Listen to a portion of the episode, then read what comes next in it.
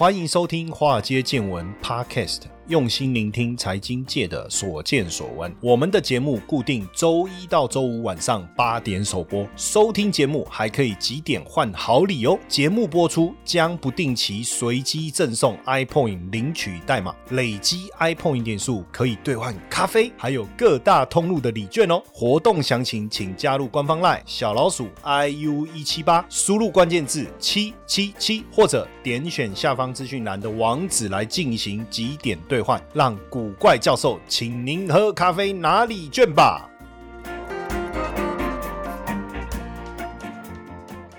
好，大家好，大家晚安，欢迎收听古怪教授所主持的《华尔街见闻》这个线上的节目哦。那我们节目从开播以来是二零二零年的七月七号哈，从开播以来，刚开始呢是由我自己唱这个 solo，是不是？好，每次就我自己准备很多财经相关的议题。那最近呢，因为我们很多好朋友啊，他们在产业界啊非常的努力，而且也非常的有成就。那我也希望呢，透过他们的角度来带大家去认识哦，很多产业这个有趣的地方哦。那今天我们邀请到这位不得了了哦，这个是喷枪产业打滚的女王啊哦。为什么呢？因为一般来讲，这个工厂应该比较少看到女生哦。那她为什么愿意在一群男人堆里面打滚？是因为有很多帅哥吗？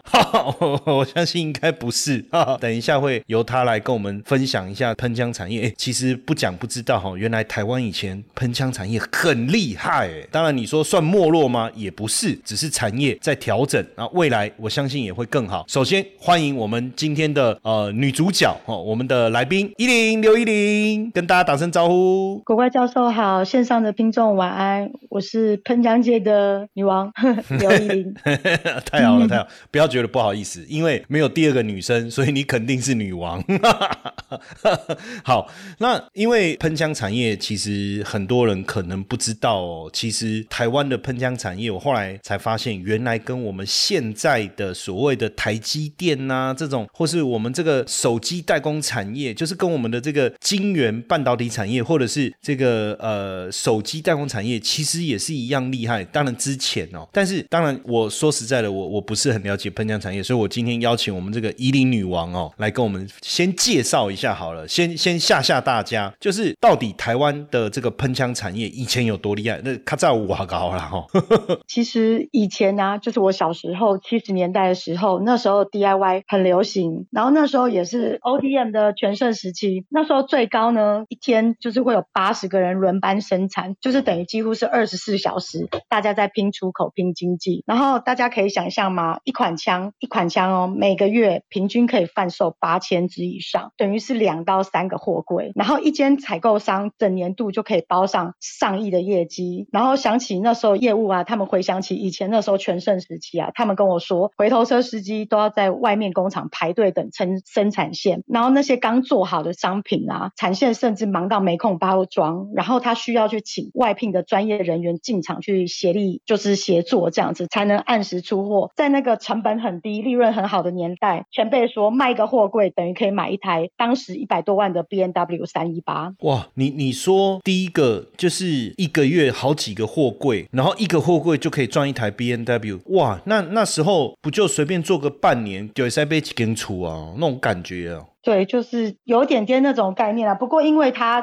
会有很多商品，所以其实就像刚刚教授讲的，就感觉好像大家都做到很累，然后不想做，但是订单就一直来，然后大家就一直疯狂的做，这样做到后期，很多前辈都说那时候都很希望订单不要再下了，因为他们其实根本做不出来。太可怕。那那你说 DIY，所以就是很多人他买喷枪，然后自己做产品，然后 ODM 嘛，就是帮品牌商去设计。那出货是出给。出到哪个区域，出给谁呢？其实全世界、世界各地每个角落，只要有油漆，然后需要大面积喷涂的，他们都会买喷漆来用。只不过早期呢，是因为外国人工很贵，大家想要省钱，所以我有那个 DIY 市场，因为大家想要买回来去做简单的家里的修缮。只不过后来也会有蛮多工业使用的，因为他们在建筑啊、修缮啊，像譬如说像一般大家比较熟悉的，像车体烤金啊，建筑物的外表几乎大面积。机的喷涂都需要喷枪这个工具完成。那什么是喷枪？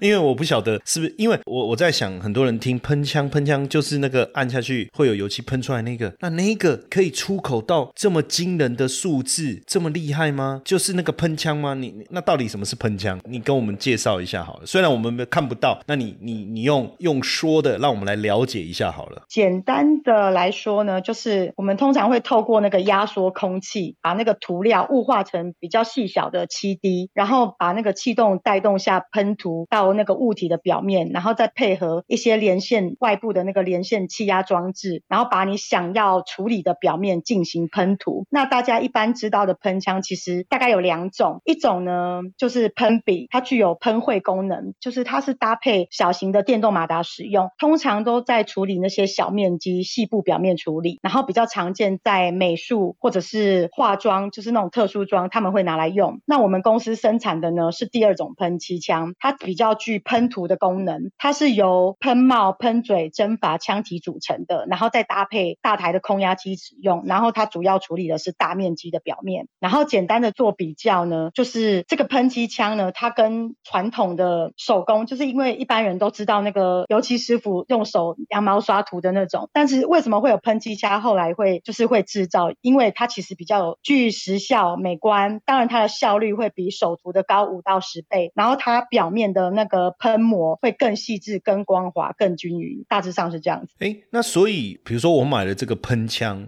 那那我可能是你说，比如说我墙面我就不粉刷，我直接用喷枪喷嘛，它比较喷出来比较匀称，比比较漂亮这样子。那像我们喷模型也是可以吗？对，它喷模型就是喷笔呀，它就会用喷笔，然后那种结构是比较简单的，所以一般像人家外面就是有那种。好像卡通模型啊，或者是那种战车，就是男生在玩的那种，它就是都会用喷笔，比较小型的，那它收纳也比较方便，因为它小小盒，所以我刚刚才会说它其实常见在美术使用，但我们公司生产的它是需要空压机，等于你只要家里面有空压机，你就可以买喷枪回家使用。那所以你说，如果今天是建筑，比如说我盖房子，然后或者是反正任何的建筑的主体，它需要喷漆，它就是用我们台湾所生产出来的喷喷枪，然后他去喷。那所以这些喷枪在国外它是呃有品牌的吗？呃，应该这样说好了。通常外国呢，他们因为这个东西会有一些售后需要维修的服务，所以一般其实在外国啊，大品牌他们都是就是贴牌生产，他就会我们帮他代工，然后他可能会有他自己的。logo，他自己镭射他自己的 logo，他自己品牌形象，然后在世界各国范式。当然也有一些小型零售商，他可能只是做简单的花样或镭射，然后就是这样这样子。就像一般我们在市面上看到的，它可能就是像我们讲的 no mark 没有品牌，但是它就像工具。然后通常这样子的人都会供应在一般就是一般的消费市场，因为它价格也会比较低廉这样子。嗯，所以假设说我今天在美国 D Part 就是专门卖那种维修产品的，或是像呃台湾那种 Tesco，它也是做居家修缮，所以我好，比如说在国外，那我买到那个喷枪，其实都台湾做的比较多。真的，真的，除了某几间公司，它是就是他们有独有有一些技术上面的，就是应该是说限制吧，他们没有请别的国家代工之外，其实大部分很多台湾的东西都是几乎我们几乎都是销国外，国内反而反反而非常少。哇，所以你不讲不知道哎，原来喷枪这个产业原来也是台湾的隐形之光哎。那这个喷枪产业有分所谓的有产业链，因为我们一般在讲产业链会有上游啊、中游啊、下游这一类的。那喷枪产业链也有所谓的上游、中游、下游吗？如果有，呃，你先跟我们讲一下，应该一定都有啦。每个产业链一定都有上中下。那上游呢？就上游来讲是属于哪一个区块？其实我们的上游呢，一般就是原料供应商。然后因为喷枪它的本身它的材质跨足到有不锈钢、铜、铁、铝，甚至塑胶，它就会刻制来备料。我们会跟材料商订购，就是特殊的规格尺寸这样子，然后我们就是会买来，就是由我们的中游协力厂。那其实我们的中游协力厂啊，我们其实应该说每一个厂商都是缺一不可的，因为我们就像一个 team。因为如果我没有压铸厂，其实我是没办法生出来一支喷枪，就是我需要靠压铸、锻造、金属加工。那这个金属加工，它就包括像一般大家知道的 CNC 车床、铣床这些，甚至那种以前早期的自动加工，然后甚至表面处理，它会有什么涉及到阳极啊、电镀啊、铁氟龙、烤漆、镭射，它其实超多元的。然后我们其实都是应该怎么讲？我们每一个厂商都非常重要，我们少了一个厂商，我们那支枪都无法完成这样子。然后最后当然就有最下游的，就是贸易商、代理商这些跨国连锁企业通路，他们就会把东西下单了，然后销往世界各地，基本上是这样子。那上游的原料商也都是台湾的吗？其实呢，因为台湾没有什么矿产，坦白说，其实我们像这一波疫情，其实这也是都相关的啦。因为我们很多东西都是由国外进口进来的，所以像最近这一阵子原料就是涨的涨到很夸张，其实也是因为我们这些最最最最原始的原料商，其实都是国外供应的。对我们并没有就是有什么东西是台湾这边就是好像可以平白无故跑出来这样子。那这那这样这一波，你看那个镍啊涨很凶啊，像像那个呃镍，我看大概涨三倍有，哦，然后像铝也大涨，铜啊铁啊这些都不用讲，也都是大涨。那塑胶因为油价上来，他们也调高报价。那这样对你们来讲，你们的成本是不是会是不是有大幅度提升？应该是说真的是大幅度提升，而且呢每一次下订单，每次都移动。我们很多厂商都是我们今天跟他下单说我们要什么规格尺寸，他会要求你，你当天就要要确认，供应商他才会备料。如果你今天没有盖章回签，就是明天又是另外一个报价。所以现在像这些金属料，其实就跟黄金价格一样，它每天都一直疯狂波动。早期其实是可能几个月才会微调一次这样子。哇，那不就跟那个我们去那个热炒店，它上面蔬菜那边写实价，差不多是这个概念。现在几乎都是这样。哇，那那像对你们中游来讲怎么办？你可以转价吗？还是没有办法？你你成本你要自己吸收？其实现在呢，应该是说。成本几乎都大过工资了，然后就像谢教授讲的，其实再怎么吸收，其实每个产业都有一个，应该是说一个空间。但其实现在大家都做得非常辛苦，但是其实这还不是最惨的，因为前阵子我们很多同业啊，他都面临到货做好了出不了口，然后很多中小企业就像我们一样，我们需要花很多现金去囤那些原料，然后但是又另外一边呢，又很多货做好了又出不了口，所以其实很多中小企业都卡了很多资金在现。在这个状态这样子哦，你说出不了口是因为之前那个货运就海运的部分塞港啦、缺工啦，然后缺柜的那个问题吗？对对对，没错。哇，那这个其实蛮严重的，而且最近看你看那个大陆的疫情又增加，你们看的会很紧张吗？其实就是。应该是说，就头有点痛。对我问这个问题，好像去访问那个车祸的亲属，有没有说，哎，你的家人被撞了，你会很紧张吗？我怎么问这么白痴的问题呢？哦，对不起，哦，我不应该这样问。那我问你哦，就是你刚才讲到说，压铸、锻造、金属加工、表面处理这些每一个环节环环相扣，没有一个就是中游的厂商，他是全部做吗？没有，因为他真的专业的技术太复杂了，所以其实这个业界从我父子辈那个时候，应该是说很多人想要让。它就是有一条龙这样子串起来，但是因为它有的东西太专业了，你根本没办法跨足就是各领域，因为它真的跨的东西太多了。譬如说像我刚刚讲的表面处理好了，哪个老板有办法又做阳极，又做电镀，又做铁氟龙，又做烤漆，又做镭射，这其实是完全完全不相关的领域。我是知道有一些就是像我们，我们因为本身是技术，宝宝是黑手起家的，所以他其实很懂 CNC 车床那些，就是以前早期这些工厂这些。设备的东西，可是那也是后来，譬如说再新学习一些，譬如说组装测试的这些技能，他才有办法，就是好像把某一些东西串联。可是你说啊，要叫当时或者是现在的师傅好了，他学了电镀，他可能只能学好一门学问，他没办法，他没办法通才，他就是只能略知一二这样子。嗯，所以这样也不容易。那贸易商或者是这些跨国连锁通路，是不是利润最好？还是利润到底是落在谁身上啊？利润哦，其实。像以前早期贸易商，我相信利润是好的，因为它就是好像我们一个中间的平台，它可能就是负责去受理这些订单跟客数，简单的客数。但是因为像这几年，就是应该是说近期啦，这个汇率高高低低，当我每次要跟贸易商涨价。大家也是哀鸿一片，因为都会跟我说啊，你知道现在一个货柜要多少钱吗？你知道现在美金有多差吗？所以几乎我在想，现在应该大家都很难做，因为即使是外国的连锁通路，他们也有库存的压力啊。因为现在各方面人资，我在想，相信这一定也是全球的，因为工资一直涨，有一些其实固定的支出成本，它也相对的一直提高这样子，所以利润在谁身上，其实我也不晓得。Hello，各位粉丝们，大家好。没错，又要发好康的给大家喽！谢 P 的台股 App 呢，正式上架喽！想要知道谢 P 是怎么选股的吗？没时间上课学习没有关系，古怪教授台股 APP 将谢 P 二十多年实务经验的选股策略完整呈现在 App 当中。现在呢，下载 App 还可免费获得谢 P 的选股教学影片哦！请到我们的官方 LINE。还没加入的，请在好友搜寻小老鼠 i u 一七八，在官方 LINE 里面输入英文字母 A P P，就可以免费取得教学影片和 App 的下载链接哦。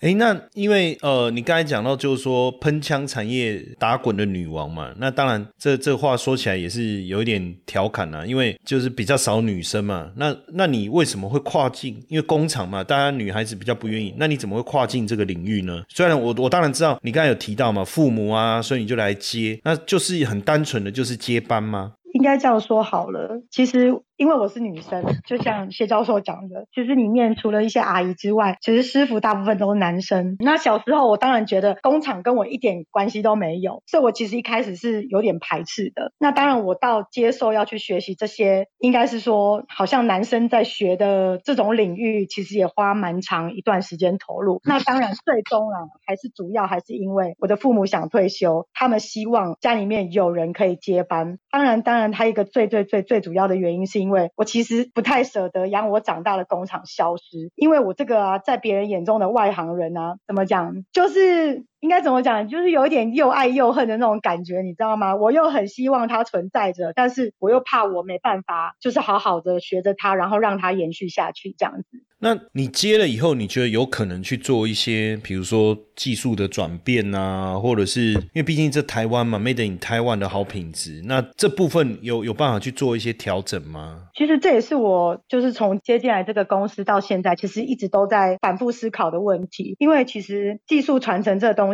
就是感觉讲起来很简单，但是其实也是蛮沉重的。因为其实关卡坦白说蛮多的，也因为我们的核心价值是 MIT 的好品质啊，但是其实面对那个早期，我们那时候到对岸去快速投资色彩，啊其实很多都会导致那个订单会互相抢。那当然技术也外移了。那外移之后呢，其实就间接造成呢九零之后呢，因为景气不好，很多工厂就开始缩减工时，然后甚至出现裁员潮。但是也因为这些原因呢，其实工厂的工作年龄呢就开始出现断层。因为本来就是可能哎每年毕业或者是出社会的人，他其实一开始都是会好像有点源源不绝。接进去，但是等到你过了一段时间，好像有一个空缺之后，你要再补的时候，就开始会发现是严严重缺工。然后其实我认识的大部分工厂，现在几乎都是仰赖外籍移工，所以这个技术传承的部分，坦白讲，其实真的是难度非常高。那现在，呃，你刚才讲到，我觉得好像已经开始聊到台湾喷浆产业的困境。可是过去这个是一个这么风光的产业，然后你刚才讲到的这个部分，那能不能再深入的讲一下？因为搞不好我们这一集这个我们的这个辣台妹哈，搞不好会听哦，因为我这个节目很多人听哦，搞不好辣台妹听了，哎，你讲到了这个困境，搞不好他就马上请大家去冲冲冲，看能不能解决，讲一下目前台湾喷浆产业所遇到的困境。是什么？其实应该这样说好了。其实很多人对这个产业不了解，他可能其实以前早期他们都觉得是黑手，然后感觉好像收入不是太好。但是我觉得这次应该怎么讲，算是过往的成见啦。因为其实如果进来到这个行业之后，它其实是需要很应该怎么讲，需要蛮专业的技术，因为这个东西其实不太能复制的。我在想，相信这也是主要的原因，这样子就是好像没有办法完全被其他国家取代这样子，然后。然后，当然，你刚刚说的这个困境，其实我我相信啊，不同产业都有不同的困境。但像我们这个行业别的话呢，它真的就是主要就是人，就是应该是说心血，它它要注入这个部分是非常难的。然后可能需要就是应该说从下扎根吧，这样子。嗯，那。所以现在等于是说断层啊，因为第一个你你刚才讲，我觉得说对岸现在是不是也是在抢订单？除了断层以外，他们的确也是啊，因为应该怎么说，他们的价格其实一向都是非常低，就是他们是策略价格策略战，所以其实我们台湾的东西，其实每次都开玩笑说，还不用给报价，其实就已经知道输了，因为我们台湾的成本本身，即使就是撇开这些是不是我们跟大陆之间的关系，撇开这些因素来讲，其实我们的成本光拿出台面上，可能就会被想要采购的人刷下来这样子。可是我们的品质是比较好的嘛，这是肯定的嘛，对不对？没错，但我这个没有办法，就是说变成是一个呃竞争，就是优势嘛，品质的部分呢？品质的部分其实这其实都还是要仰赖，譬如说对台湾不离不弃的这些采购者这样子。我觉得这里其实也是时代在转换啦，因为有些客人买这个工具的时候，他其实是把它当成抛弃在使用，所以相对来讲，有时候在这种状态之下，品质对他们来讲不是第一个。主要首选，所以其实刚刚教授说，哎，难道品质不能变成是优势吗？它的确是可以让客人在选择上，它可能会是一个，譬如说，哎，比较少客数的选择的选项，但是它不是第一选项。那我们没有办法跟着他们一起降价，调整一下我们的怎么怎么样？就是说降好像变成要降品质哈，或是我们用比较便宜的料呢？这样子有有办法吗？其实说经过这几年啊，这样子动动荡荡，其实很多客人都会说，哎，可以给我一个，不要说 B 级品，很多客人都会说，可以帮我替换成什么东西，然后变成就是价格比较低廉的。但是因为这个东西其实坦白说是蛮违背我们公司的核心价值，因为我们其实就会希望说，譬如说，哎，有些客人就会说，哎，可以从别的地方采买，甚至其他可能不一样的材料。但是因为坦白说是一分钱一分货，有些东东。西，它光就是我们这个应该说我们铁力厂去买东西采购的时候，它其实就会有不同价格。那当然，这种就是羊皮出在羊身上嘛。它如果东西本身很好，它品质。当然，就是也不用去怀疑他这样子，但是因为其实还是有关客人的需求，因为有些客人的需求，他可能就是觉得 A、B 级品味 OK，我希望选择的是价格比较低廉的东西。这时候我们其实要去竞争，其实真的是难上加难。好，伊利，那我想问你，就是说，呃，现阶段你就整个产业跟公司的发展，应该你从产业的观察啦，那你对未来的规划会是什么？其实因为要上谢教授的节目，其实我有特别去查了一下一百一十年初。口的那个十一类主要货品出口的概况，我发现一个很有趣的数字，就是金属的那个机器制品啊，它总数是三百六十八亿，占出口的八点二趴，等于就是排名第三。那其实面对这些数字呢，我就对这个产业坦白说，还是会恢复有一点信心啦，应该这样说。然后我也相信这个产业 MIT 产业可以永续经营。当然，我更希望说喷枪它可以朝另外一个面向，然后进而跨领域往好的方向去发展。当然，我更希望就是公司未来呢，可以利用更多资源，把重点放在培训年轻人，然后让这些心血可以投入这个行业，然后和我一起并肩作战。当然，最终我希望有一天，这个一手可以掌握的喷枪，也可以成为台湾之光。那你刚才讲说三百六十八亿，是说基本金属跟它的制品占三有三百六十八亿哦？应该是说全部的出口三百六十八亿，它占了八点二趴哦，就是八点二感觉很少，但是它其实占第三。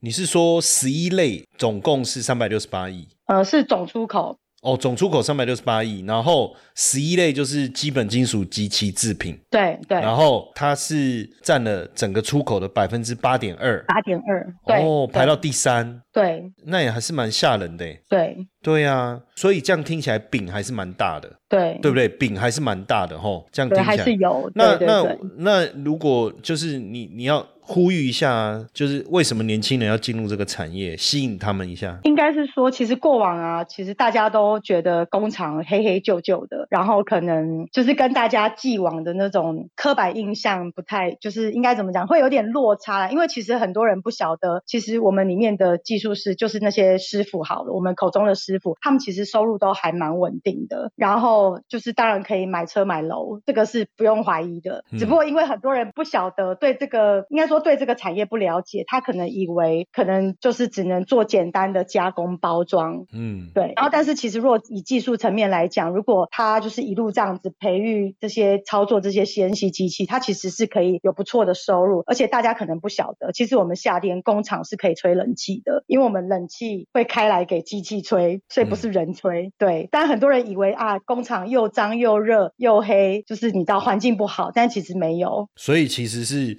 又脏又黑，但是不热。呃，其实也不会哦脏啦，因为其实还要看，其实还是要看你碰触的范围。当然，偶尔你说要双手干净是不太可能啦，因为我们其实有很多线上组装测试的，就是一些算流程 SOP 流程，它多少还是得碰触。但是因为如果应该怎么讲，就是如果撇开这个，你有一个不错的收入的话，下班洗手就好啦。哦，洗个手就好了啦。那我我现在也是都一天到晚在洗手啊。对啊，对啊。所以我觉得是不是因为你们真人上面写 CNC 黑手，你就改一下嘛，你就叫 CNC 工程师哦，那不得了。然后，然后再增哎资深工程师、执行工程师、首席工程师，哎，其实换一个名字，大家就感觉就不一样啊，对不对？好像是对对对接受你的建议，下次试试看。对，你们就把那个职缺叫工程师，对不对？对哦，对然后或者是叫做还有一个名字，你就是可是工程师好像不太一样，那你就叫高级技师，有没有、哦技术的高级技术是，对，技哇，那个感觉听起来就哦，那个你起码在岗顶，我是我我工程师呢，我这 CNC 高级技师呢，听起来的对不对？感觉就不同。我觉得有时候应该也不是大家误会工厂什么黑热或什么，因为他觉得啊，你起码在做像做 O 因为早期的观念嘛，因为以前就手做了在进工厂出来手就黑的，就叫黑手嘛，所以大家会有这种错误的观念。可惜实实际上这一批人他们是非常重要的工程师。那我跟你讲，你们就像那个台积电一样嘛，就是要进工厂，你要穿上那个帽子嘛，然后穿上无尘衣嘛，然后你就说，哎，我们这个这无尘室啊，哦，进无尘室，不要叫工厂，叫无尘室，对不对？然后 然后员工就叫技师或者是工程师，那会不会好很多？哎，那如果就是说想要找你们合作的厂商啦，或者是想要去应征，他要怎么找到你们？你们你们有网站吗？还是有什么脸书还是什么？我也不晓得。其实传统产业呢，坦白说，就像教授讲的，其实真的很多很多时候都是登报，因为有些师傅，一些就是在职场上工作很久的师傅，他们其实是不上网的。啊，然后有些师傅可能需要去挖角，对，对他在这个行业别，我简单来说好了，像我们工厂有些师傅看起来跟我差不多年轻的，其实都做了至少有十五年以上，所以其实这个行业其实是应该怎么讲，在这个转换率其实蛮低的，包括里面很多阿姨啊，他们就是这些隐形的台湾之光，他们有的都是我们父母或就是非常就是算长者，因为他们就是在早期那个年代就是一路一路这样打拼到现在，那当然很多退休了，他可能就会再回到这个职场上面想要帮忙这样子。嗯，对。好了，那这样你你那你们有在一零四有开吗？开那个的真人吗？也没有，所以真的是年轻人。最近没有，最近没有。对啊，那所以真的年轻人想要进这个产业，好像也有点困难哦。所以对不对？因为也不知道要怎么找到你们，会不会这也是一个另外一个断层？应该是说现在有蛮多学生，他们可能比较希望往学术方面的，嗯就是他们可能比较不会像以前早期技职，他可能一读完就是职业类型的学校，他就会想要进工厂来帮忙。他们现在很多其实都是想要在网上继续读，但是其实我们这个行业啊，它的实际操作，坦白说蛮重要的，就是它不是说好像你去修了一门课，诶，他到现场上他就有办法障碍排除，很多东西都是要靠经验值来累积这样子，因为会机器在运作中，其实它有很多大大小小的状况，或甚至机器没有问题，我们在组装测试的时候，就是师傅他会因为不同状态之下，他有很多算是小细节需要处理，这样子都是要嗯靠经验这样子。嗯，好了，那当然希望就是说，呃，你能够这个完成产业衔接的一个梦想啊，让我们这个台湾的隐形之光啊，喷漆这个产产业能够继续成长茁壮啊，好不好？因为今天听你这样分析完，其实我还是觉得对我们台湾的这个技术的能力，我还是很有信心的。只是说最近这个原物料也有一些状况，那当然未来你还是会面对这个呃能不能培育出新手哈，所以我在这边也呼吁一下，就是我们的年轻人哦，不要觉得说哦这些产业好像那那句话叫什么“假后做 king 扣”吗，是这样讲吗？我有对对对对对对，可是其实也还好，就是你培育了一个专长嘛，那反而你在这个产业里面，你一样可以这个也是一个专业技术哦，也是一个专业技术，而且收入也是相当好啊。你说要买房买车，也不是一件困难的事情，对不对？OK，对。好，那当然，今天非常谢谢怡琳跟我们分享啊，谢谢，谢谢。嘿，各位铁粉们，如果喜欢华尔街见闻，请大家多多按下分享键，让更多人能听到我们用心制作的节目。你们的一个小动作，是支持我们节目持续下去的原动力哦，快去分享吧。